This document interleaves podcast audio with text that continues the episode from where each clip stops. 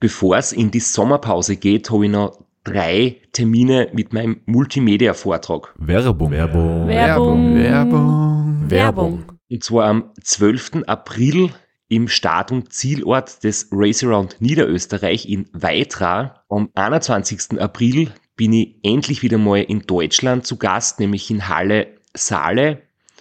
Und nach fünf Jahren Pause bin ich am 25.05. wieder in Kärnten.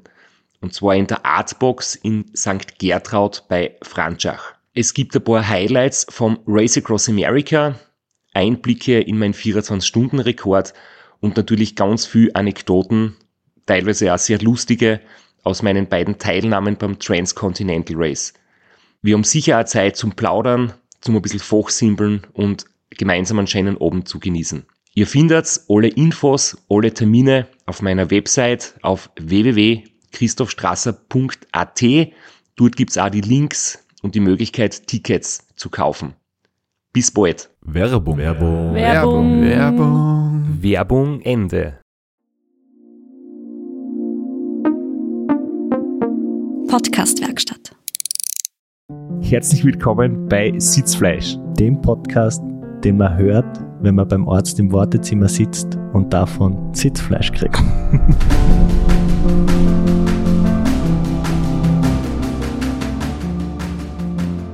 Jetzt werden Sie wahrscheinlich ein paar Leute denken, was ist das für ein Intro? Wo ist da der Witz? Der Witz ist vor zwei Folgen passiert. Wenn man sich den Einspieler dort anhört, dann, dann hat man den Witz. Und der ist wirklich gut. Hoffentlich. Nicht so gut wie bei Folge 69. Ja, immer wenn du Intros machst, sind's witzig. aber nicht immer leicht zu verstehen. Wir sind wieder da. Wir sprechen noch einmal mit dem Rainer und du hast dir noch nach dem Gespräch mit dem Rainer ein paar Gedanken dazu gemacht und die wird man zuerst, die wird man dem, dem folgenden Gespräch noch voranstellen, weil das wirklich äh, einen sehr intimen Einblick gibt, finde ich.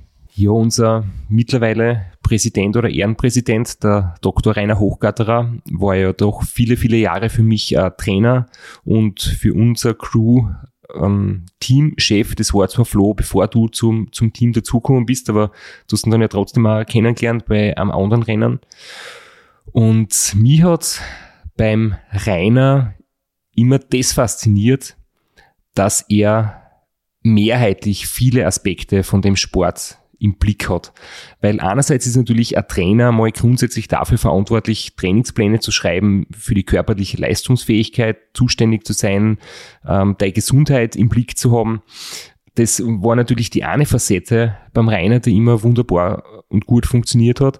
Aber er hat ja immer mit, äh, ja, mit dem anderen Teil des Fokus quasi auf das Mentale geschaut. Und er hat mir immer wieder richtig gute Fragen gestellt zur richtigen Zeit. Also manchmal ganz unerwartet habe ich müssen die Frage beantworten, warum willst du eigentlich noch einmal das RAM fahren? Und was willst du beim nächsten Mal erreichen? Und was möchtest du eigentlich in zehn Jahren erreicht haben? Oder was möchtest du im Ziel des RAM auf acht Tage zurückblickend zu dir selber sagen können das finde ich heute noch sehr wichtig und das hat mir damals immer wieder mal mich auf den richtigen Weg gebracht, dass ich mir selber solche Fragen beantworten muss und das hat mir beim Rainer eigentlich immer besonders gut gefallen, diese Kombination aus dem, aus der körperlichen Leistungsfähigkeit, aus dem, dass er ein guter Teamchef und, und Anführer von der Crew ist und dass er mir als Athlet die wichtigen Fragen gestellt hat.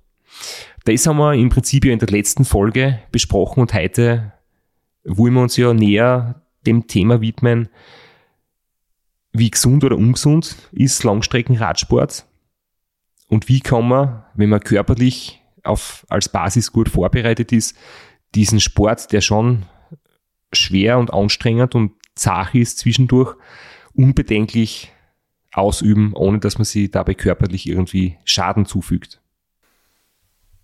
Und die wichtigste Frage müssen wir leider offen lassen, die habe ich nicht geschafft im Gespräch unterzubringen. Wer hat jetzt eigentlich das Yavui erfunden?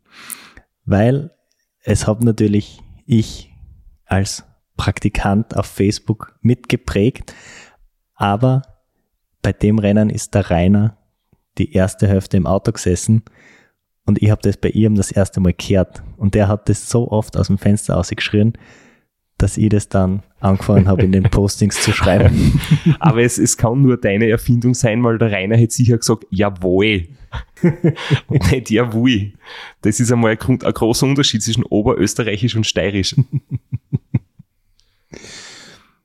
Wir hatten bei der Aufnahme leider aber Tonprobleme und mussten dort teilweise aufs Backup zurückgreifen. Das heißt, dieses Gespräch nicht unbedingt mit den teuren Noise Cancelling Kopfhörern hören, vielleicht einfach stinknormal über einen Handy-Lautsprecher, dann klingt es nicht ganz so schlimm, wie wenn man qualitativ hochwertige Kopfhörer hat. Und es wird ja bedeuten, dass wir den nächsten Podcast die Wort wieder nicht gewinnen, weil da ist ja von einem Jurymitglied betont worden, dass die Aufnahmequalität ganz, ganz wichtig ist als Kriterium.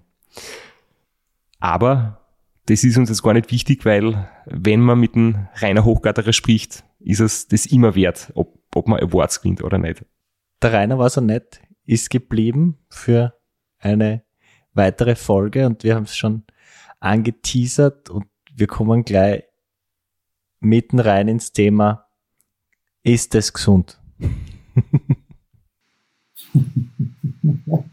Also grundsätzlich ist es einmal so, wenn man einen Sport betreibt, wo man einen Arzt mitnimmt, ist ja das ein Hinweis darauf, dass es nicht unbedingt Gesundheitssport ist. Ähm, und wenn wir jetzt beim Race Across America bleiben, ähm, haben wir den Arzt mit, einerseits um die Kuh abzusichern und um den Fahrer möglichst gesund zu halten und Probleme früh zu erkennen. Gesundheitssport ist sicherlich keiner, deswegen fährt dort aber auch keiner hin und das muss man natürlich auch so akzeptieren. Ähm, was ich aber jetzt auch sagen kann, dass, äh, ich glaube, ich bin irgendwo zwischen 70 und 100.000 Kilometer in Betreuerautos gesessen und es hat kaum Dinge gegeben, die ähm, nicht nach zwei, drei Wochen wieder weg waren. Ähm, da reden wir von Hautveränderungen am Hintern, Schmerzen am Kniegelenk, äh, Schmerzen am Genick. Äh, Schirmersneck ist nach äh, zwei, drei Wochen wieder normalerweise völlig äh, zurück. Und ähm, was eigentlich trotzdem Aiding vielleicht ein bisschen Probleme gemacht hat, was eigentlich am längsten dauert hat, waren so Nervenengpassgeschichten an den Händen, die aber bei Radfahrern schon seit, seit 30, 40, 50 Jahren bekannt sind, dass durch den Druck am Lenker ähm, Nerven geschädigt werden können und auch das kann man im Griff kriegen mit der richtigen Sitzposition und dass man sich immer dort abstützt, wo halt sozusagen Knochen aufliegen, weil dann weiß man, dass man nicht auf dem Nerv ist. Ähm, aber grundsätzlich denke ich, dass die Vorbereitung, das was man nicht sieht, ähm, so viel gesundheitliche Vorteile hat, dass es die paar Nachteile, die es ähm, unterm Rennen gibt, bei weitem aufwiegt. Was man nicht vergessen darf, überall im Radsport äh, das kumulierte Unfallrisiko, je mehr Kilometer man auf der Straße verbringt, desto höher ist das Risiko, dass es dort irgendeinen Unfall gibt, den man vielleicht gar nicht selbst verschutzt, verschuldet hat. Ja, ich glaube, damit ähm, muss man sich sowieso immer auseinandersetzen. Das ist im, im alltäglichen Verkehr mit dem Radl einkaufen fahren in der, in der Innenstadt. Äh, einfach Radl fahren birgt Sturzgefahr, weil man sich im Straßenverkehr bewegt. Das ist einmal das eine. Trotzdem, jetzt du hast das ja auch bestätigt und das sage ich ja oft, wenn ich das gefragt werde, ähm, ungesund ist es in den acht Tagen natürlich schon, aber ein gesunder, gut trainierter Mensch, ein gesunder, gut trainierter Körper haltet das aus, wenn man das manchmal macht.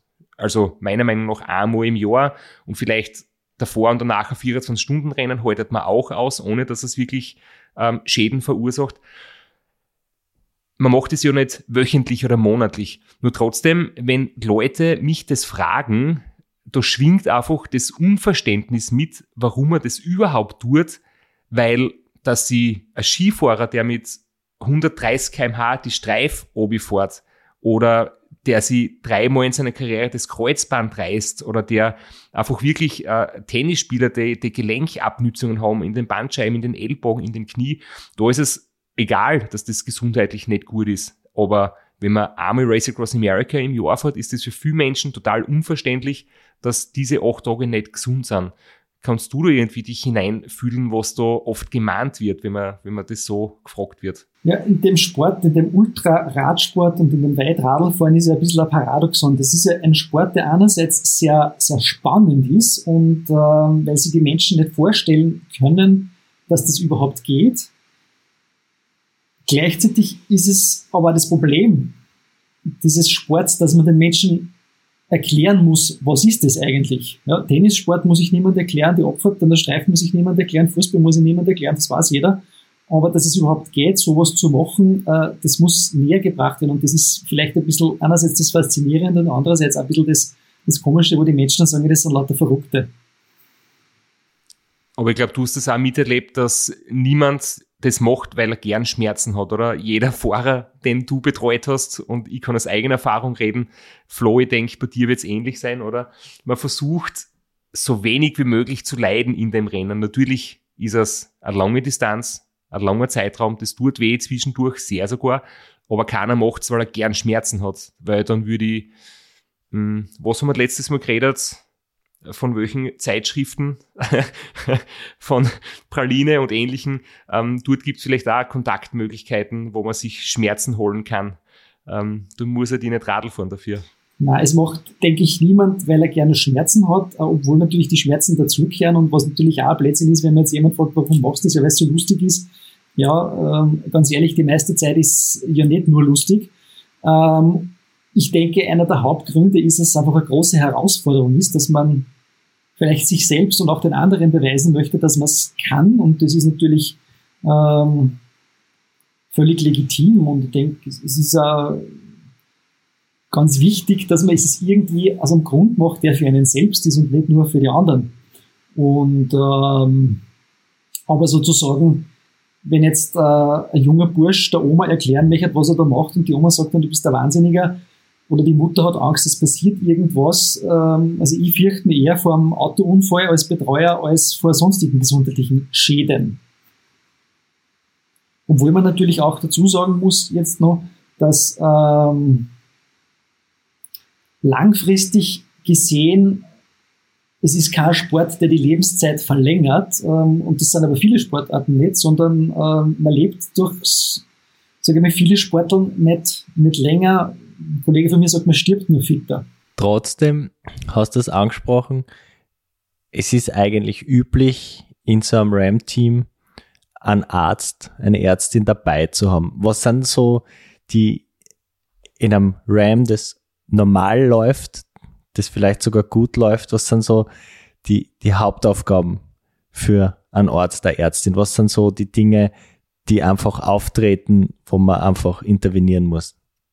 Ja, es beginnt ja schon vor dem Rennen. Also es ist ja schon mal sinnvoll, dass man, wenn es jetzt gerade einmal ein großes Rennen in Amerika ist oder irgendwo, wo man weiter hinfährt, dass man gewisse Zeit dort ist, um sich einmal an die Zeitumstellung zu gewöhnen, sich zu akklimatisieren, also ein bisschen an die Hitze zu gewöhnen. Es ist nicht so, dass es dann, wenn man zwei Wochen vorher in der Hitze war, dass es dann egal ist, aber man kriegt ein bisschen ein Gefühl dafür.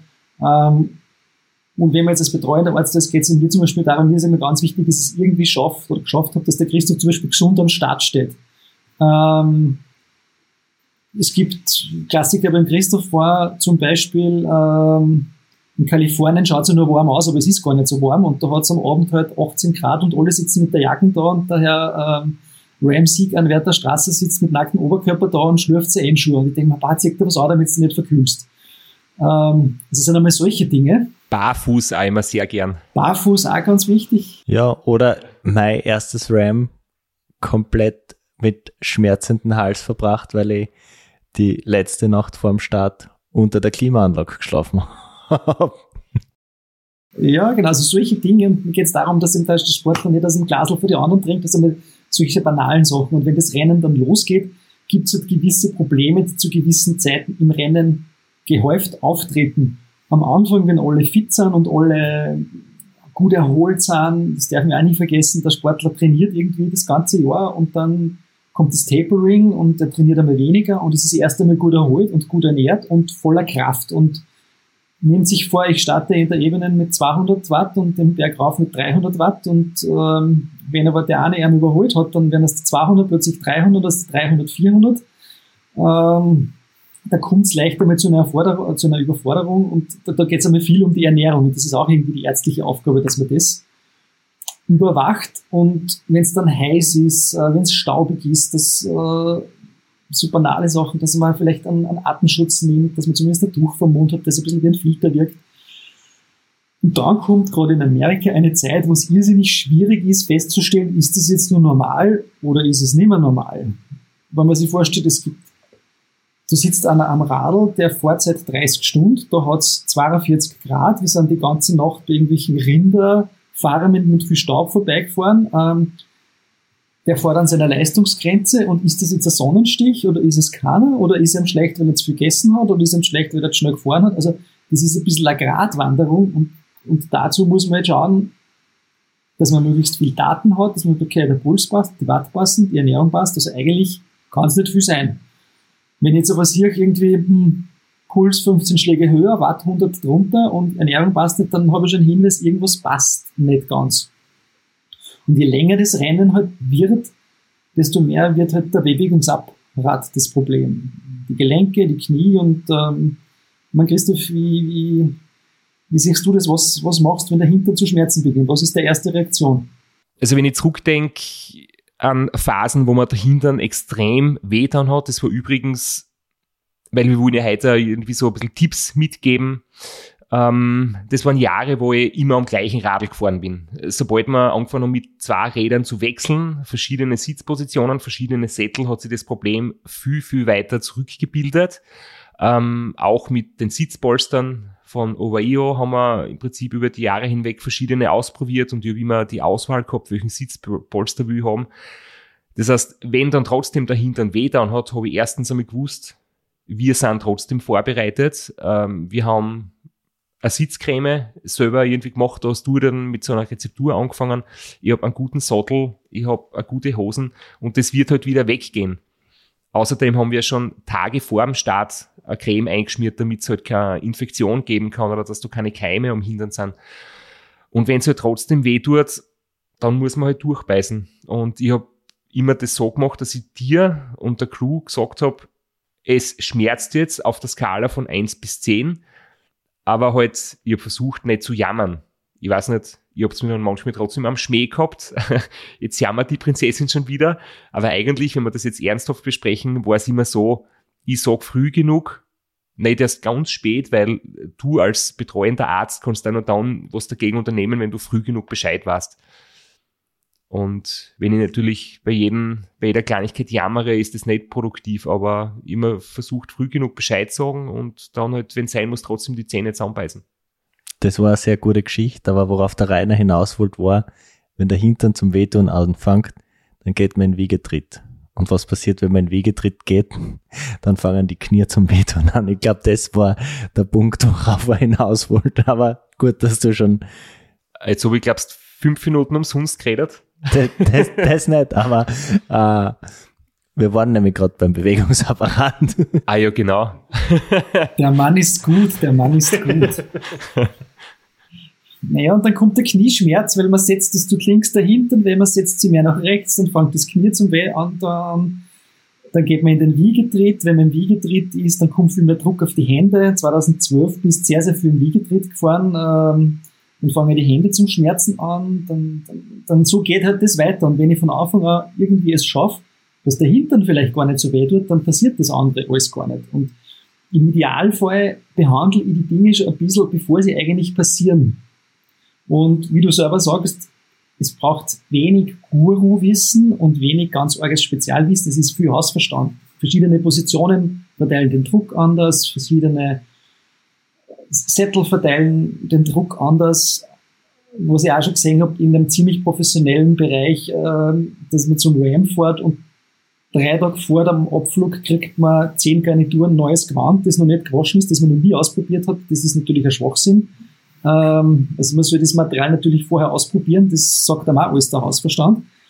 Und ähm, wenn man weiß, was funktioniert für einen am Gewand, dann, dann ist ja schon mal sehr viel gewonnen. Siehst jetzt hat sich mein Monolog von vorher jetzt irgendwie doch wieder als sinnvoll herausgestellt, weil wenn man Sitzprobleme vermeidet, passieren ganz viele andere Dinge nicht. Knieschmerzen, taube Finger, taube Zehen. Und deswegen habe ich jetzt vorher schon erzählt, was alles gegen Sitzprobleme hilft, weil das ist eigentlich, solange man gut sitzt, passieren viele andere Dinge gar nicht, die irgendwie sich negativ auswirken. Übrigens, eine Episode gibt's noch, die ist aber schon ein bisschen höheres Level, die, das Problem wird man nicht so leicht erreichen. Der Valerio Zamboni hat einmal Sitzprobleme entwickelt am Ende des RAM, weil er hat ein paar Kilo verloren. Er hat einfach abgenommen, Muskelmasse, Oberschenkel sind dünner geworden und dann hat ihm die Hose nicht mehr gepasst und er hätte eine kleinere Hose gebraucht. Und dann hat er nur die große Hose dabei gehabt, die ihm am Start passt hat und hat das Sitzpolster so gescheuert, dass er dann einen offenen Hintern gehabt hat. Und seitdem habe ich immer zwei verschiedene Größen mit, damit ich ab dem Halfway Point im zweiten Teil des Rennens die kleinere Größe anziehen kann. Und das ist eigentlich hochintelligent und trotzdem habt ihr mich immer als Prinzessin am Schmäh gehabt, der so eitel ist. Werbung. Werbung. Werbung. Werbung. Werbung. Flo, bist du auch schon so aufgeregt, wenn du an den April denkst? Jedenfalls, äh, wenn du das gleiche meinst wie ich, dann bin ich schon sehr voller freudiger Erwartung. Voriges Jahr haben wir erstmals einen Live-Podcast gehabt und weil das einfach so ein super schöner Abend war, werden wir das wiederholen. Und zwar dieses Mal im Zuge des Neusiedlersee Radmarathons in Mörbisch. Ja, und zwar werden wir uns am Freitag, dem 19.04. im Strandhaus Mörbisch die Ehre geben und mit einem unglaublichen Überraschungsgast äh, einen Live-Podcast aufnehmen. Also allein schon wegen dem Gast bin ich so nervös. Ich hoffe, dass du nicht dich ins Publikum setzt äh, und zuhören wirst, aber ich muss sagen, der, der Gast ist wirklich grandios und ich würde sagen, wir huchen einfach einmal, was er zu dem Ganzen sagt. Hallo, Johnny Holland hier. Heute stehe ich natürlich wieder am Start beim Neusiedlersee Radmarathon. Immer ein Highlight des Jahres. Nebenbei bin ich all live beim Podcast beim Neusiedler Radmarathon. Es wird mich natürlich riesig freuen, wenn ihr live dabei seid und dass wir vielleicht kurz über ein paar Höhepunkte aus meiner Karriere reden können. Sehen wir uns dann. Wer die legendäre Stimme noch nicht erkannt hat, das war Johnny Hogerland, legendärer Fahrradprofi und Pensionsbetreiber in Kärnten. Ja, und noch unter anderem dreimaliger Teilnahme oder Finish bei der Tour de France, jetzt auch im, in der Radmarathon-Szene sehr erfolgreich und sehr umtriebig. Und ja, wir freuen uns sehr, dass wir mit ihm äh, den Abend gestalten können. Und natürlich haben wir auch was zu gewinnen. Und zwar gibt es für zwei Personen jeweils ein Ticket und einen Startplatz für entweder Zeitfahren oder Radmarathon. Zeitfahren ist am Samstag, Radmarathon am Sonntag. Das heißt, es sind zwei Tickets, zwei Startplätze und gewinnen tun die, die folgende Frage richtig beantworten. Wie viele Tage ist Johnny Hogerland bei der Tour de France 2011 im rot-weiß gepunkteten Bergtrikot unterwegs gewesen?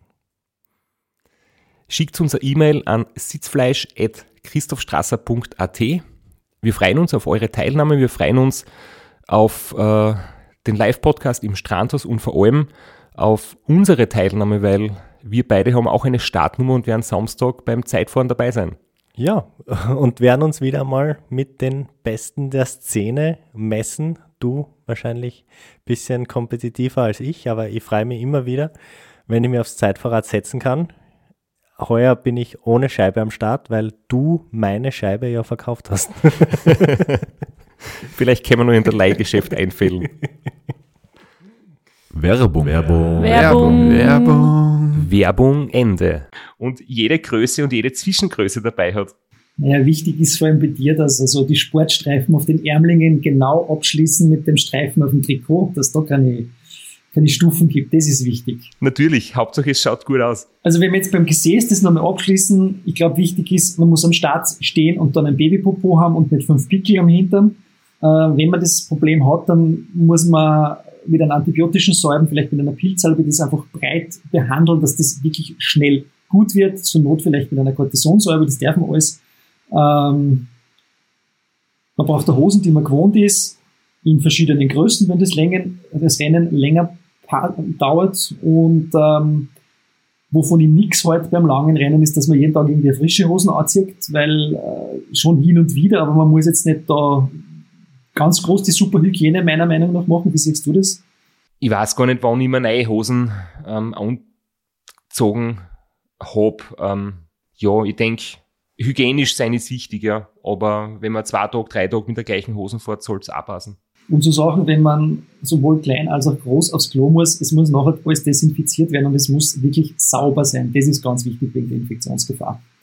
Muss man den Team finden, der da unterstützt. Was auch noch wichtig ist, sozusagen, ist die Kalorienbilanz für die Verdauung. Ähm, über die Ernährung kommt man einen ganzen Tag reden. Man braucht ein Nahrungsmittel, das man gut verträgt. Es hilft nichts, wenn wenn man irgendwas hat, was super gescheit ist und alle sagen, das funktioniert gut, wenn es für einen nicht funktioniert und wenn es einem nicht schmeckt, sondern man muss halt einfach irgendwie sieben, acht Tage runterbringen und da muss man auch für sich die Entscheidung treffen, so wie du immer sagst, Christoph, äh, will ich schnell Radl fahren oder will ich gut essen? Da beginnt die Ernährung auch schon zwei, drei Tage vor dem Rennen, wo wir mit dem Einschuh irgendwie angefangen haben. Und, und bei uns war das Konzept halt immer das, äh, das Essen war ein Einschuh, also eine Flüssigkeit und das, das äh, Trinken war ein Kohlenhydrat-Elektrolytgetränk und das Problem ist halt das bei so einem langen Rennen, es ist ja sieben bis acht Tage heute und nie morgen. Der Radfahrer ist immer am, am Radl. Und ähm, wenn ich mit dem Trinken ein Problem mache, ist das bei irgendwas, was fünf, sechs, sieben Stunden dauert, völlig wurscht, weil da hört man dann auf und das Problem kriegst dann, wenn du nicht mehr am Radl sitzt. Und wenn du aber permanent am Radl sitzt ähm, und du hast eine Elektrolytentgleisung, die natürlich passieren kann, wenn du einen Liter in der Stunde zu dir nimmst über 24 Stunden, dann siehst du das halt erst vier, fünf, sechs, sieben Stunden später und musst irgendwie darauf reagieren können. Und das ist halt etwas, was gar nicht so einfach ist, dass man das alles versteht, den Elektrolythaushalt. Und das ist halt irgendwie, da muss man ein bisschen ein medizinisches Fachwissen, denke ich, haben. Und da haben wir über die letzten Jahre halt einfach auch viel gelernt, ähm, dass dieses Flüssigernähren große Vorteile hat, aber auch Probleme mit sich bringen kann. Das ist ja eines der großen, häufigen Probleme, Wassereinlagerungen. Das sieht man ganz oft. Ähm, Teilnehmer und Teilnehmerinnen mit äh, geschwollenem Gesicht, mit äh, aufgeschwemmten Beinmuskulatur, äh, Partien und so weiter. Ähm, glaubst du, wäre es mit fester Nahrung weniger ausgeprägt oder weniger häufig, weil es gibt doch viele, die mit Flüssignahrung fahren? Oder ist es einfach mh, hm, etwas, was durch die Trinkmenge sowieso äh, mehr oder weniger unvermeidbar ist und die Kombination aus Trinkmenge, Höhe und halt der, lang, der langen Dauer. Wir haben die Erfahrung gemacht, und das sagt irgendwie die Literatur, wenn du einen Liter Flüssigkeit in der Stunde zu dir nimmst, hältst du das über sehr, sehr lange Zeit aus. Ähm, wenn es sehr heiß ist, dann geht einmal ein paar Stunden auf eineinhalb Liter. Nur irgendwann geht das einfach vom, vom Volumen nimmer.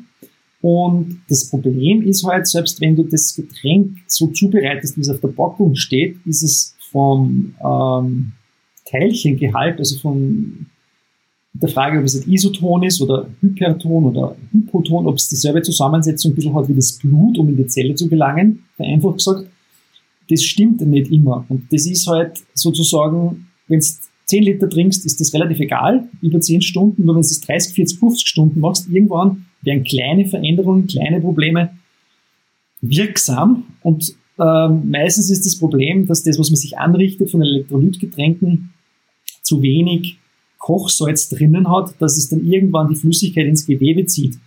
Und ähm, was wir auch nie wissen was immer ein bisschen ein Raten ist, ist, du, du hast ja auch nicht immer das gleiche Wasser. Und äh, wir haben ja damals das, ähm, das Elektrolytgetränk im Labor untersuchen lassen, aber in dem Wasser aus Österreich und dann hat das ganz andere Natriumgehälter als das in Amerika. Also das ist gar nicht einfach. Aber man muss sozusagen anfangen, wenn ich sehe, der lagert Wasser ein und am einfachsten ist als Betreuer, wenn du von hinten auf die Wadeln schaust, werden die Wadeln dicker, sind sie, die Muskeln mehr so gut zu sehen, dann weißt du, das fängt gerade an. Und dann musst du ein bisschen gegensteuern und das geht einerseits mit ein bisschen Erhöhung von Salz oder es geht halt mit einer Flüssigkeitsrestriktion ähm, und das war dann auch in den letzten Jahren eher so ein bisschen das Konzept, dass wir geschaut haben, dass wir die eher knapp am Dehydrieren halten, absichtlich, als am zu viel Wasser im Körper haben. Mit der Waage kann man das auch ganz einfach kontrollieren. Also Das haben wir dann eigentlich anfangs schon gewusst, aber irgendwann nicht mehr so aus Zeitersparnisgründen haben wir es dann irgendwie ein bisschen weggelassen, aber das ist, glaube ich, trotzdem, haben wir jetzt die letzten Jahre wieder sehr intensiv gemacht, regelmäßig alle paar Stunden für ein paar Sekunden auf die Waage stellen. Und wenn das Körpergewicht sich leicht ändert, weiß man sofort, ob man eben dazu, ob es losgeht mit der Wassereinlagerung. Und das ist jetzt, ich glaube auch bei, bei bei langsameren Fahrern, die weniger sozusagen an der Grenze gehen, die ein bisschen mehr Pause machen, ein bisschen mehr Liegezeit haben, in Summe viel weniger Problem. Also das ist jetzt auch nicht was, wovor man sich groß fürchten muss, nur man sollte ein bisschen ein Konzept haben, für was ist, wenn das anfängt, wie reagiere ich dann drauf. Aber im Idealfall ist das kein Problem und ähm, 2014 zum Beispiel, wie du schnell warst, warst du immer leicht und herrlich durchzogen und äh, sehnig und muskulös. Ja, wir haben ja, wir haben ja 2014 beim Streckenrekord auch schon mal ganz genau drüber gesprochen, äh, was alles so besonders gut gelaufen ist. Und da war halt einfach ein paar Grad weniger Hitze am ersten Tag. Und damit kann man halt mit ein bisschen weniger trinken ein gutes Tempo fahren. Und ich habe das dann die letzten Jahre gemerkt, wo wir die Flüssigkeit eben reduziert haben, wo man das übermäßige Trinken nicht mehr gestattet worden ist ich habe das Gefühl nicht gehabt, dass ich die ersten beiden Tage so richtig Gas geben kann. Aber ich habe die Sicherheit gehabt, dass ich gesund durchs Rennen komme. Und das ist halt im Endeffekt das noch Wichtigere, weil das andere, mehr trinken, erlaubt dir schneller zu fahren, aber halt nur ein paar Stunden, bevor dann möglicherweise Probleme losgehen. Ja, was gibt's noch? Ähm, die Frage Schmerzmittel, ja, nein. Am Anfang meiner Betreuungsjahre habe ich viel mehr Dinge präventiv gemacht. Ähm, und gegen Ende hin, äh, mit dir haben wir das eigentlich kaum mehr verwendet und nur mehr, wenn es tatsächlich notwendig war. Ähm, das Problem ist, wenn du jetzt anfängst, dass du sagst, okay, du nimmst jetzt, wenn du weißt, in medizinisch wäre es ja nicht doof, wenn ich weiß, in, in zehn Stunden Knie, Knie warte nicht, bis die Knie weh sondern ähm, ich nehme zwei Stunden vorher schon ein Schmerzmittel, dass sie mir nicht so weh dann und dass das nicht so kommt. Nur dann hast du irgendwie den Stress vom Rennen, dann sollte es den Morgenschutz dazu geben. Der Morgenschutz verändert ein bisschen die Aufnahme der Nahrungsmittel. Also irgendwann einmal weißt du, dann wird der übel, dann gibst du ein Medikament gegen Übelkeit, ähm, dann hast du einen Durchfall, dann gibst du was gegen die Verstopfung. Also irgendwann weißt du nicht mehr, was sind die Nebenwirkungen, was sind die Wirkungen der Medikamente, sodass ich inzwischen eher der Meinung bin, wenn es notwendig ist, soll man für viele Dinge was parat haben. Nur ähm, präventiv würde eigentlich gar nichts geben. Sehr schön gesagt. Ähm, ich habe zum Beispiel gar nie immer genau gewusst, habe ich jetzt vielleicht äh, ein Placebo gekriegt oder war es wirklich eine Schmerztablette, wenn ich mir eingebildet habe, es tut jetzt so unerträglich weh, dass es vielleicht sinnvoll wäre. Und ich war eigentlich auch immer dagegen, weil ich mir gedacht habe, es wird dann eher schlecht davon, man wird eher müde davon. Und wenn ich gut genug vorbereitet bin, ähm, dann kann ich sehr, sehr lang fahren, bevor Schmerzen kommen. Und du bist ja Orthopäde. Wie siehst du das zum Beispiel mit Knieschmerzen? Weil das ist halt schon etwas, was am Ende von ganz langen Rennen eigentlich fast immer kommt. Aber das ist jetzt auch bei mir die letzten Jahre weniger worden. Das heißt, anscheinend ist es nicht so, dass der Körper durch die Belastung irgendwie nachlässt oder abbaut oder chronische Schädigung hat, sondern eher, dass es sich, langfristig sogar noch dran gewöhnt und dass ich jetzt eigentlich kaum Knieschmerzen habe bei so einem langen Rennen und dass jetzt ein Schmerzmittel noch viel weniger nötig ist, als es vielleicht beim ersten, zweiten Ramp gewesen ist. Die Anpassungserscheinungen und, und Adaptationsmechanismen vom, vom passiven Bewegungsapparat, also von den Knochen, von den Sehnen, von, äh, vom Knorpel und von den, von den Bändern, dauern irrsinnig viel länger als die Muskulatur und halt das, das, das kardiovaskuläre, also das Herz-Kreislauf-System braucht, um sich anzupassen. Und ähm, wenn ich jetzt im Radsport eine normale Anatomie habe, das heißt, ich habe eine quasi gerade Beinachse, ich habe jetzt hab das Kniescheibengelenk, da keine großen Auffälligkeiten, und auch keinen Knorpelschaden irgendwo, den ich mal jetzt aktivieren kann. Und ich baue das Training langsam auf. Ich fahre von Jahr zu Jahr mehr. Ich steige das um 10% im Jahr und lasse mir Zeit dabei. Dann wird sich das alles dran gewöhnen. Und natürlich am Ende von so einem Ram oder von Restaurant Austria oder von einem 24-Stunden-Rennen, wenn man es intensiver fährt, ist es eine Überbelastung, die sich normalerweise nach ein paar Tagen wieder regeneriert. Ja? Ähm, Wenn ich jetzt aber irgendeine anatomische Auffälligkeit habe und ich bin jetzt äh, Mitte 40 und ich fange jetzt mit dem allem an und ich finde das irgendwie spannend und, und ich kriege ein Problem, dann gehört das auf jeden Fall meiner Meinung nach vorher abgeklärt, ob da irgendwas anatomisch ist, dass man das zum Beispiel, das ist auch wichtig, dass am Rennen, dass ich nicht dauernd mit dem Fragezeichen da reintritt, mache ich aber was kaputt damit. Es gibt einen Unterschied, ich habe ein anatomisch völlig normales Kniegelenk und habe halt nur Schmerzen unter Anführungszeichen oder ich habe da wirklich ein Problem und eigentlich wird das alles immer nur schlecht und das ist irreversibel. Also das gehört einfach aus dem Kopf strichen vorher. Und wenn ich draufkomme, eigentlich, was nicht gescheit, ob ich es mache, dann, dann muss man vielleicht eher was anderes überlegen. Ich habe oft das Argument gehört, Schmerzmittel sind deswegen auch wichtig, weil sie nicht nur dazu da sind, die Schmerzen zu lindern, dass man es weniger spürt, sondern auch, dass Entzündungsprozesse ähm, unterbunden werden, gehemmt werden, dass sie nichts äh, grob entzünden kann. Ist es tatsächlich so, dass das zwei unterschiedliche Wirkweisen sind oder ist es im Prinzip das Gleiche? Alle Schmerzmittel, die man in so einem, äh, in so einem Rennen anwenden würde, sind normalerweise nicht steroidale Antirheumatika, nennen sie die, und die sind alle in Wirklichkeit entzündungshemmend, schmerzlindernd und fiebersenkend. Das eine mehr fiebersenkend, das andere mehr entzündungshemmend, das andere ein bisschen mehr schmerzlindernd. Da gibt es verschiedene Wirkmechanismen oder Wirk Wirkstärken. Ähm, grundsätzlich ja, aber ich würde ich würd trotzdem, wenn es irgendwie geht, äh, das Schmerzmittel erst dann einsetzen, wenn man es von Schmerzen nicht mehr aushält, aushält dann aber mit einem Konzept, dass man sich wirklich sicher ist, dass man nicht zu viel davon gibt oder dass man nicht zu wenig davon gibt. Das heißt, wenn ich jetzt ein Medikament nehme, das, das gut funktioniert und gut verträglich ist, wie zum Beispiel Ibuprofen, dann ist man sich sicher, alle acht Stunden gibt es Tabletten und bei dem Konzept bleibe ich dann.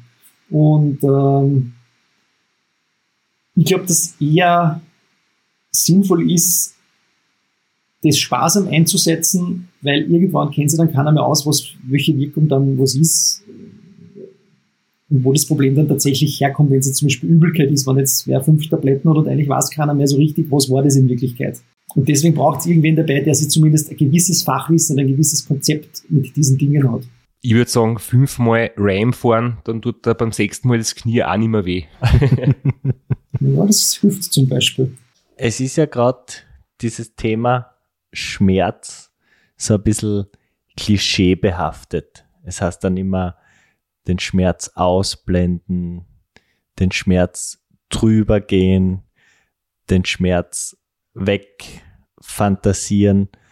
Äh, wann, aber der Schmerz ist ja eigentlich schon ein Alarmsignal des Körpers. Wann, wann kann man mit so Klischees und Sprüchen drüber hinweggehen und wann wird es wirklich kritisch? Wann sollte man aufhören? Also wenn ich jetzt, ähm, der Schmerz ist ja ein Symptom für, für irgendein Problem und ähm, irgendwo entsteht halt ein Reiz und das wird weitergeleitet, das empfinden wir als Schmerz. Den gibt es in verschiedenen Stärkegraden, ganz einfach zu beziffern, 1 bis 10, 10 ist ganz arg, 1 ist ganz wenig. Und da gibt es verschiedene Schmerzqualitäten. Es gibt also diesen ziehenden Schmerz mit Zirks, es sticht, es pocht. Ähm, und ich glaube, im, Radsport oder bei den langen Rennen muss man mal schauen, von was reden wir da überhaupt. Reden wir davon, dass irgendwie der Wirbelsäule ein bisschen zirkt, sozusagen, oder reden wir davon, dass ich jedes Mal, wenn ich trete, das Bein kaum bewegen kann. Und wenn das die ganze Zeit ein Thema ist, dann, dann kann man in einer der Pausen einmal sozusagen eine, eine klinische Untersuchung machen und sich einmal, wenn wir jetzt über das Knie reden, das einmal anschauen. Und dann sehe ich einmal zum Beispiel, dass das Knie völlig unauffällig ausschaut. Es ist nicht wärmer wie das andere, es ist nicht geschwollen, es ist nicht rot, es, es hat keine Auffälligkeiten. Und wenn man jetzt einen Sportler gut kennt, dann weiß man, okay, der, der macht das schon lange, der ist dran gewohnt, ähm, und jetzt haben wir mal nur dieses Schmerzproblem. Und dann kann man mal sagen, okay, jetzt, jetzt beobachten wir das einmal und reagieren immer nur mit einem Nix drauf und dann vielleicht einmal die Gänge ein bisschen ändern, das Radl ändern und wenn das alles jetzt nicht funktioniert, dann, dann nimmt man halt einmal ein Schmerzmittel. Wenn ich jetzt aber zum Beispiel sehe, dass das Kniegelenk doppelt so dick ist wie das andere, dann reagiert er das organisch und ich habe jetzt noch 160 Kilometer ins Ziel, dann wird das schon irgendwie gehen. Wenn es aber nur 3200 Kilometer sind, dann wird es ein bisschen problematisch werden. Und so kehrt das von Situation zu Situation entschieden, habe ich eine adäquate Therapie gemacht, gibt es die Gefahr von Langzeitschäden und ähm, es muss ja vielleicht nicht immer Arzt dabei sein, aber vielleicht kann man sich als Backup jemanden haben, dem man das dann beschreibt, was das Problem ist und der von der Ferne dann äh, mit Videotelefonie äh, unterstützen kann. Also das, das ist sicherlich im Setup von so einer Langzeitradsport-Teambetreuung äh, nicht unwichtig, würde ich mal sagen. Und spricht auch eins der allerschwierigsten Themen für einen Betreuer oder Betreuerin an. Und zwar dieser schmale Grad zwischen was ist normal, also normal in so einem Ultrarennen und was ist es nicht mehr. Und das ist so individuell. Ich glaube, da gibt es einfach keine One-Size-Fits-All-Lösung, sondern da muss man wirklich auch den Athleten, die Athletin sehr gut kennen, um da jeweils die richtige Entscheidung zu treffen. Man muss den Athleten kennen, ähm, man muss sich im Team untereinander kennen, ähm, man muss im Idealfall ein bisschen einen Vergleich vielleicht zu anderen Sportlern haben, die man in solchen Situationen schon gesehen hat. Und man braucht viele, viele, viele Daten. Je mehr man hat, desto besser ist. Also wenn ich weiß, ich habe die Ernährung beobachtet, ich weiß, wie die Außentemperatur ist, ich weiß, wie der Flüssigkeitshaushalt ist, ich weiß, wie viel Liter in den letzten vier Stunden im Stundenschnitt in den Körper hineingeronnen ist. Ich weiß, was der getrunken hat. Ähm, ich weiß die Warte, ich weiß die Herzfrequenz, ich kann äh, die Sauerstoffsättigung anschauen. Das ist, also ich kann, je mehr Daten ich habe, desto eher hilft es mir zu sagen, okay, das ist jetzt nur eine Normalsituation, die Watt passen, der Puls passt, das Gefühl passt, ähm, oder das Gefühl passt eben nicht. Für mich ist es so, im Rennen wie auch im Training, finde ich, man sollte zumindest drei, drei Infos haben. Was objektiv ist, das sind die Watt. Was subjektives, ähm, das ist halt das Empfinden. Ich finde es anstrengend, ich finde es nicht anstrengend, mir geht's gut, mir geht's schlecht. Und die innere Beanspruchung, das ist halt die Herzfrequenz. Und wenn zwei von denen passen und eins nicht, zum Beispiel Watt und Puls passt und das ist halt gerade hart, dann ist es halt so. Aber wenn irgendwie zwei nicht passen, Watt sehr niedrig, Puls ist sehr hoch, hm, dann ist es schon ein bisschen gefährlich und da muss man ein bisschen genauer beobachten. Aber es ist natürlich nicht einfach, immer da die richtige Entscheidung zu treffen. Ich glaube, kann man das wirklich als Basistipp einfach sich zu Herzen nehmen, dass man einfach sehr, sehr viel protokolliert, oder?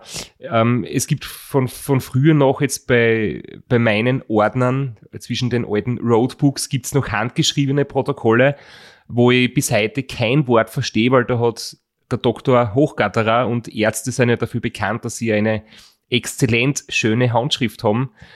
Da hast du irgendwelche Dinge vermerkt, Du hast wahrscheinlich lesen können.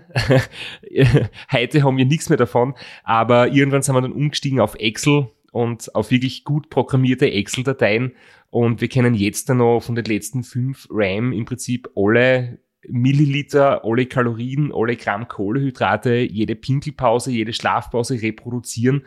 Und das hilft halt während eines Wettkampfs vielleicht ein Problem zu erkennen und im Nachhinein bei der Analyse zu erkennen, warum ist vielleicht ein Problem entstanden und man kann auch versuchen im Nachhinein ja, verstehen. Das ist, glaube ich, echt, echt einmal ein wichtiger Tipp.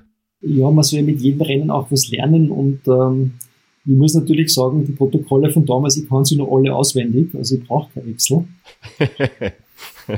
ich kann mich nur an jedes einzelne Schoko-Einschuh erinnern. Ähm, Spaß beiseite. Aufschreiben, aufschreiben, aufschreiben, ich habe es eigentlich immer so gehandhabt, dass ich es zuerst analog mit der Hand aufgeschrieben und dann irgendwie in eine Excel übertragen habe. Ähm, es ist irrsinnig mühsam, je länger das Rennen dauert, desto weniger gefreut an das.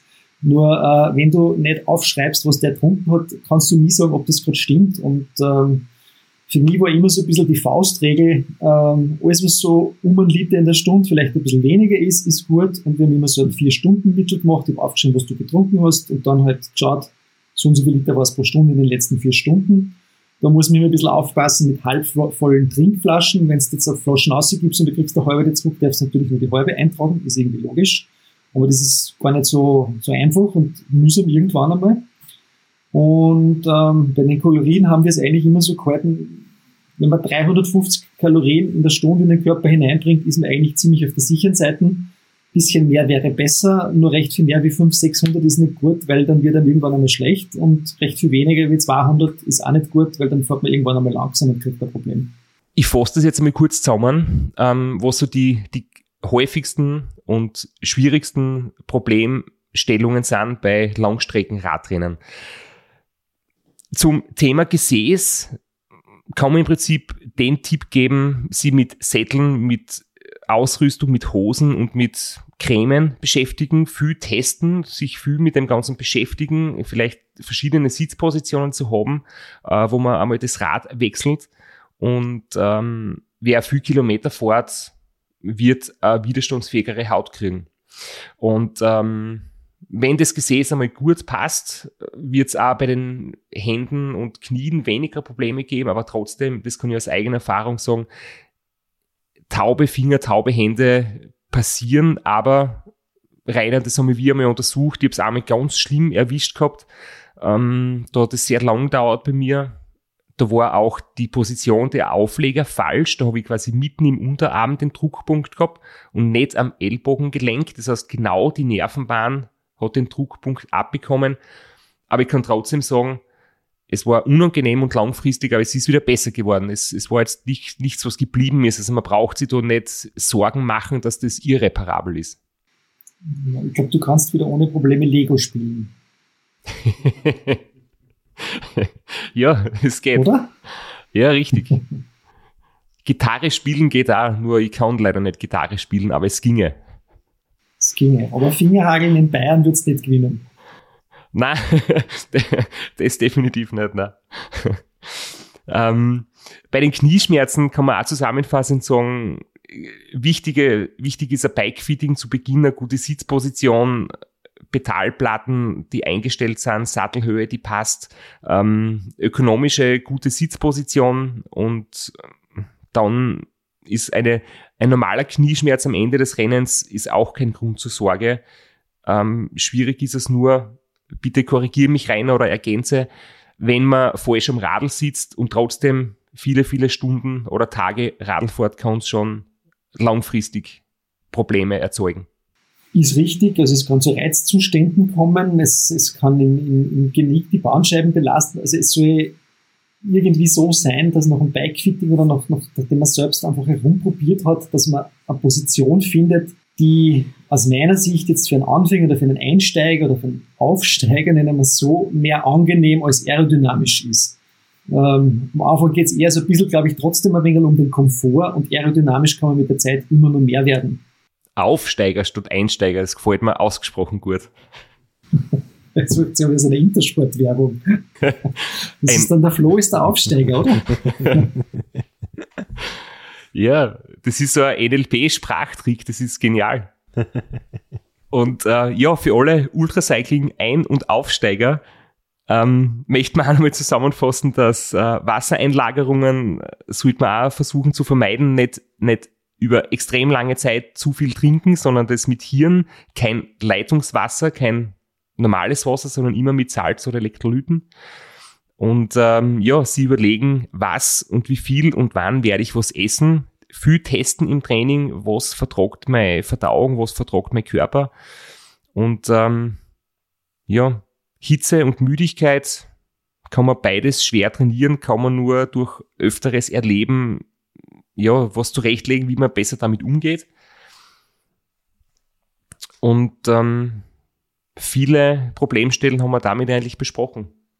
Ja, vielleicht nochmal zur Ergänzung, weil es wirklich das Allerwichtigste ist. Also wir preisen das immer deine Flüssignahrung, die für dich sehr gut funktioniert.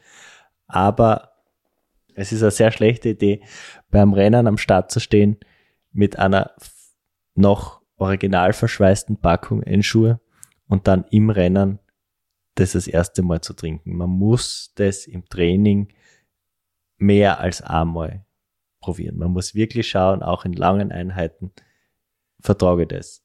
Wird's mir eh nicht schlecht. Kriege es überhaupt auf, wie schmeckt mir das überhaupt?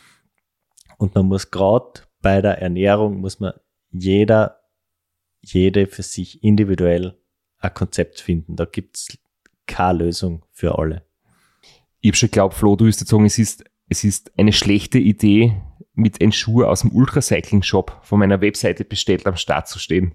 Das stimmt nämlich nicht. Na, aber äh, wenn es Es nicht zu testen ist wenn's, schlecht, ja. wenn's das auf, auf, über den Dreh haben willst, bestellt euch einmal 100 Packungen im Ultracycling-Shop, probiert es im Training und dann entscheidet, ob ihr es im Rennen verwendet oder nicht. Was sagst du eigentlich geschmacklich, Rainer, dazu? Du hast ja auch mal eins getestet, oder? In einer langen Nacht in Amerika. mit einmal ans Trinken. Na, ähm, ist nicht, ist, ist nicht schlecht. Ich glaube, man muss sich daran gewöhnen, vor allem an die Konsistenz und ein bisschen so diesen, diesen, dieses leicht ähm, schlagobersiege Feeling, das im Mund hat. Und ähm, man muss sich tatsächlich daran gewöhnen und alle, die, die ich irgendwie so betreut habe, die ich das auch empfohlen habe, ähm, die meisten haben es mit der Zeit irgendwann einmal gern getrunken, weil es einfach, man muss nicht nachdenken, äh, es, ist, es ist so, es ist so einfach in Wirklichkeit. Man muss nichts zusammenwischen und ähm, dann ist es etwas, was, was einfach viel Energie bringt und, und, und ich glaube, vor allem in der kalten Nacht ähm, ist es einfach runterzukriegen, als wenn es halt im Vergleich dazu 40 Grad hat passen. Das sind so die, die Tipps während dem Rennen, aber was sind so die, die allerwichtigsten Tipps vor dem Rennen? Der Straps,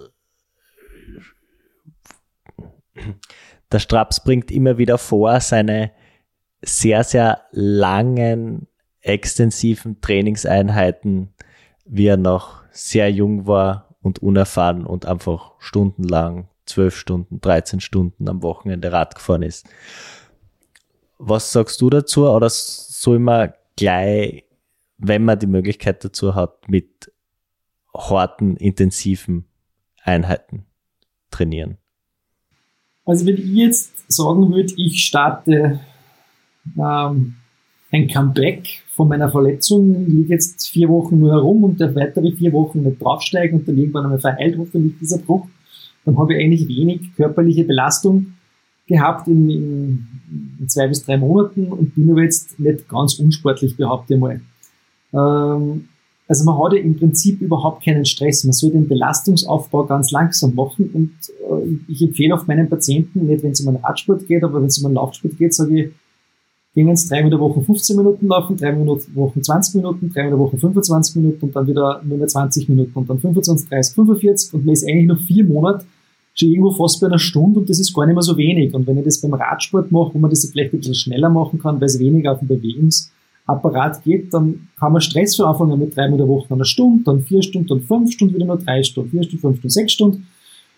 Und wenn man berufstätig ist, und das sind halt die meisten, ähm, dann ist das gar nicht so wenig. Und wie kann ich jetzt zum Beispiel aus, aus sechs Stunden, zwölf Stunden machen oder, oder halt zehn Stunden, ich kann vielleicht eine lange Einheit dazugeben und die wird es aber brauchen. Wenn ich das nicht gewohnt bin und es geht darum, lange Rad zu fahren, muss ich lange Radfahren üben. Zumindest am Anfang. Und das Besondere an diesen Langstreckenrennen ist ja irgendwie das, dass das Rennen länger ist als jegliche Trainingsausfahrt. Das ist ja auch nicht in allen Sportarten so. Da ist zum Beispiel Marathon ja so, dass für einen Hobbysportler auch der Marathon meistens das längste ist. Das ist aber für den kenianischen Sieger nicht so, weil der Kenianer rennt ja nicht nur zwei Stunden in seinem Training, sondern einmal drei, vielleicht auch dreieinhalb Stunden. Und ähm, wir Hobbysportler rennen ja immer nur vielleicht einmal zwei Stunden oder einmal drei Stunden, aber nicht halt vier und fünf Stunden. Also ich glaube schon, dass es die langen Trainingseinheiten braucht, die wenig intensiven Trainingseinheiten braucht, um die Grundlage einmal zu schaffen. Und wenn es darum den Leistungsaufbau geht, dann muss es ein bisschen intensiver werden. Und wenn ich das schon gewisse Zeit mache, dann ähm, kann ich, glaube ich, schon Umfang ein bisschen mit Intensität ersetzen, gerade wenn Zeit vielleicht ein Thema ist, wenn man berufstätig ist und, und mit Familie hat und so weiter. Jetzt vom Trainingsmethodischen her. Und was aber aus meiner Sicht noch viel wichtiger ist, ist, dass ich das halt langfristig halte. Ich muss ja das ein Jahr lang, zwei Jahre lang, drei Jahre lang irgendwie aufrechterhalten. Ich muss ganz am Anfang wissen, warum mache ich das, was ist mein Ziel. Also das ist, diese mentale Geschichte ist, glaube ich, ganz, ganz wichtig. Und was natürlich schon an bei einer zehnstündigen Radeinheit, da hat man schon viel Zeit, dass man über sich selber nachdenkt und ein bisschen draufkommt, warum ich das mache und macht mir das überhaupt Spaß und, und meine Empfehlung bei Anfängern oder ein bisschen so fortgeschritten ist es auch immer, dass das Material vielleicht eine Spur schlechter ist als der Sportler. Dass man nicht anfängt mit einem 11.000 Euro Zeitverrat und ähm, der rein weißen Skinfit-Ausrüstung ähm, und mit dem Zeitverhalten, sondern dass das Material vielleicht ein bisschen schlechter ist, als man selbst ist und dass man sich einfach auf sich konzentriert und nicht einfach in diese Materialfalle die ganze Zeit hinein tappt. Und der Christoph kauft sich ja nur das erlesenste Material. Oder hast du, du schon jenes Material gekauft? Nein, ich habe gerade hab grad zusammengezuckt, weil du sagst, äh, Zeit vor Anzug und Zeit vor Helm im Training. äh, ich bin nur so unterwegs. Ausschließlich. Und, und kniehohe Stützstrümpfe dazu. Aero-Überschuhe im Training. Na, also man soll sich, glaube ich, wenn es in diesem Sport geht es sehr viel um einen selbst, um die eigene Persönlichkeit und auf die soll man sich schon auch irgendwie ein bisschen reduzieren und nicht nur nach außen und Material und so. Ähm, die Trainingseinheit ist auf einem schlechten Radl, das vielleicht ein bisschen langsamer ist, genauso wirksam. Wenn es ums Rennen geht, ist natürlich jegliches Aero und Equipment und das ist alles natürlich ein Vorteil. Aber im Training ist es in Wirklichkeit wurscht, ob ich mit 32 kmh oder mit 34 kmh eine Runde fahre wenn die Leistung die gleiche ist. Und ich glaube, da sind wir bei dem Punkt, dass man eigentlich äh, das Training auch schon auf noch Zeit steuert, oder? Das heißt, wenn ich sage, ich mache eine sechs Stunden Ausfahrt, ist völlig egal, ob es 150 oder 200 Kilometer sind. Völlig egal. Das ist, das ist ein bisschen so, so fürs, fürs Gefühl und für den Kopf, aber, aber eigentlich geht es eher so ein bisschen um die Zeit und, und ähm, ich glaube halt schon, wenn man diese langen, langen äh, Rennen herangeht, in Wirklichkeit ein 6-Stunden-Rennen, ein 12-Stunden-Rennen halt bald einmal wieder aus, so einmal. Ja.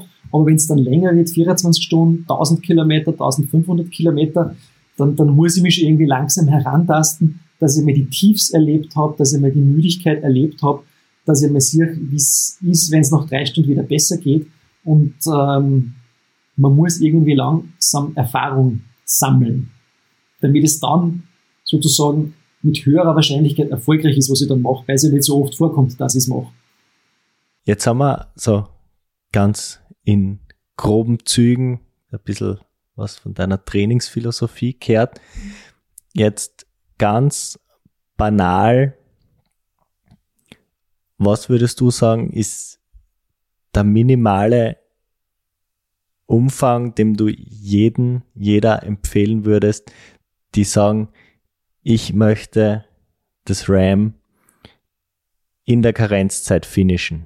Wie viel Trainingsjahre und wie viel Umfang würdest du sagen, ist, ist das absolute Minimum, um das, vorausgesetzt man bleibt gesund und das Rennen verläuft normal, zu schaffen? Angenommen jetzt, man beginnt mit Radsport und ist jetzt nicht schon zehn Jahre langer Straßenradfahrer, ist das die Annahme? die Annahme ist, man ist noch nie professionell Rad gefahren, aber man, man ist, äh, man ist ein sehr guter Gesundheitssportler, man ist ein, ein Hobbysportler, man, man, ist in, man ist gesund und fit, aber hat keine große Radsporterfahrung. Ich glaube, dass das grundsätzlich in drei Jahren möglich ist, wenn man jetzt da nicht so schlecht dabei ist. Ähm, fünf Jahre wären sicherlich besser und realistischer. Ähm, warum diese Anzahl? Ich glaube, dass man mal ein Jahr braucht, um zu beweisen, dass man überhaupt ähm, strukturiert, konsequent trainieren kann und nicht immer wieder aufbricht und dass man mal sagt, okay, ich kriege jetzt von irgendwo einen Trainingsplan her und im Trainingsplan sind jetzt 300, 400 Stunden Training drinnen von mir aus. Dann wird es irgendwann einmal, und da kann man mal auch zwei 24-Stunden-Rennen fahren, dann nimmt man das zweite Jahr, wo man ein etwas längeres Rennen fährt und vielleicht ähm, ich habe Sportler betreut, die mit dem angefangen haben und circa acht bis zwölf Stunden im Schnitt über ein halbes, dreiviertel Jahr trainiert haben und das Restaurant Austria fertig gefahren sind in gar keiner schlechten Zeit. Das Fahren ist nicht so das Problem, sondern das Problem ist, dass der Körper einfach länger passt, braucht, um, um sich anzupassen. Und da ist man einfach mit drei, vier, fünf Jahren, wo man das konsequent macht, viel mehr auf der sicheren Seite, dass man nicht irgendwie Knirre kriegt und ähm, Gesäßprobleme kriegt, die man einfach unter Anführungszeichen nicht aushält dann oder mit denen man einfach nicht klarkommt und das nicht managen kann. Also ich denke, dass man mit fünf Jahren auf einer realistischen Seite ist, äh, dass ein bisschen schneller wahrscheinlich auch geht, aber je schneller man das macht, desto eher ist das Risiko, dass man dann ein Problem kriegt und es vielleicht umsonst war und ähm, einfach nicht aufgegangen ist, weil es gibt ja keine Garantie, dass man es jedes Jahr schafft. Aber mit dem Quali-Prozess, glaube ich, ist das durchaus so realistisch. Macht er das Mut, Flo? nein, nein, also es ist einfach eine Frage, die, die, die sehr oft auftaucht. Also würdest du sagen, so auf drei Jahre verteilt, 1000 Stunden ist realistisch, dass man RAM finisht? Mehr war wahrscheinlich ein bisschen besser von der Anpassung her, aber man muss natürlich immer die, die, ähm, die Gesamtsituation sehen. Ich, bin bei allen Sportarten oder gerade im Austauschsport immer der Meinung, wenn du jetzt ein Hobbysportler bist, der arbeitet, der ein anderes Leben auch noch hat und von mir aus eine Familie hat, musst du die Gesamtbelastung sehen und deine Regenerationsfähigkeit sehen. Und das ist gescheiter, du trainierst 350 Stunden und bist eigentlich ganz gut erholt und so mittendrin irgendwie, als du trainierst auf kaum 500 Stunden und hältst das eigentlich nicht aus, weil die Gesamtbelastung zu hoch ist. Ich glaube, dass alle diese Rennen, die man da so ein bisschen angeht und eigentlich beginnt das irgendwie mit einem Ironman und mit einem Marathon und mit einem, mit einem Ötztaler Radmarathon, man muss das ein bisschen entspannt sehen, man muss, darf es nicht verkrampft man muss einen Spaß dabei haben, man muss, man muss es ein bisschen locker angehen, ähm, weil je lockerer man ist, desto weniger Probleme kriegt man. Das ist ein sehr schöner Gedanke Trotzdem muss es im Klaren sein, es ist schon viel Arbeit, weil ich glaube, mit 300 Stunden Radfahren im Jahr, das wären am Tag eine Stunde. Und ein bisschen mehr darf es dann schon sein, würde ich sagen. Weil man will ja nicht nur in der Karenzzeit so ein Rennen durchstehen, man will ja vielleicht im Nachhinein gut daraus hervorgehen und äh, das Ganze auch ein bisschen genießen. Weil, wie du sagst, Rainer, man soll es nicht zu verkrampft angehen.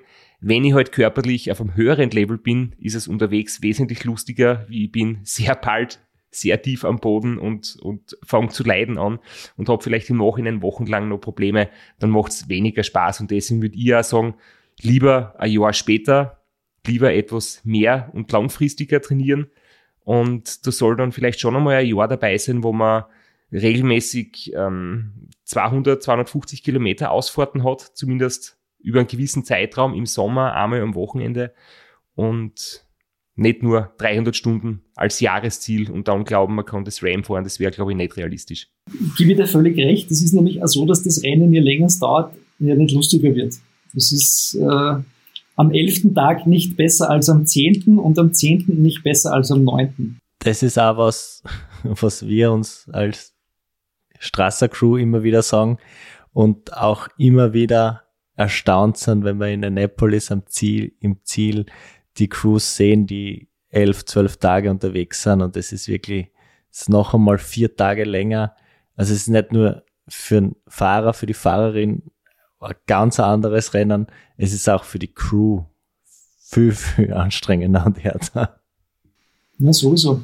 Was ich zuerst noch sagen will mit dem locker angehen, was ich damit meine, ist, man soll es natürlich ernst nehmen, aber was ich immer wieder sehe, ist, ich sehe ähm, Sportler, die 200, 250 Kilometer im Training gut Radfahren können, aber dann bei einem 200 Kilometer langen Rennen plötzlich alle möglichen Probleme kriegen, weil sie zu intensiv fahren, zu, zu, zu gestresst sind, mit der Ernährung plötzlich Probleme kriegen, Krämpfe kriegen.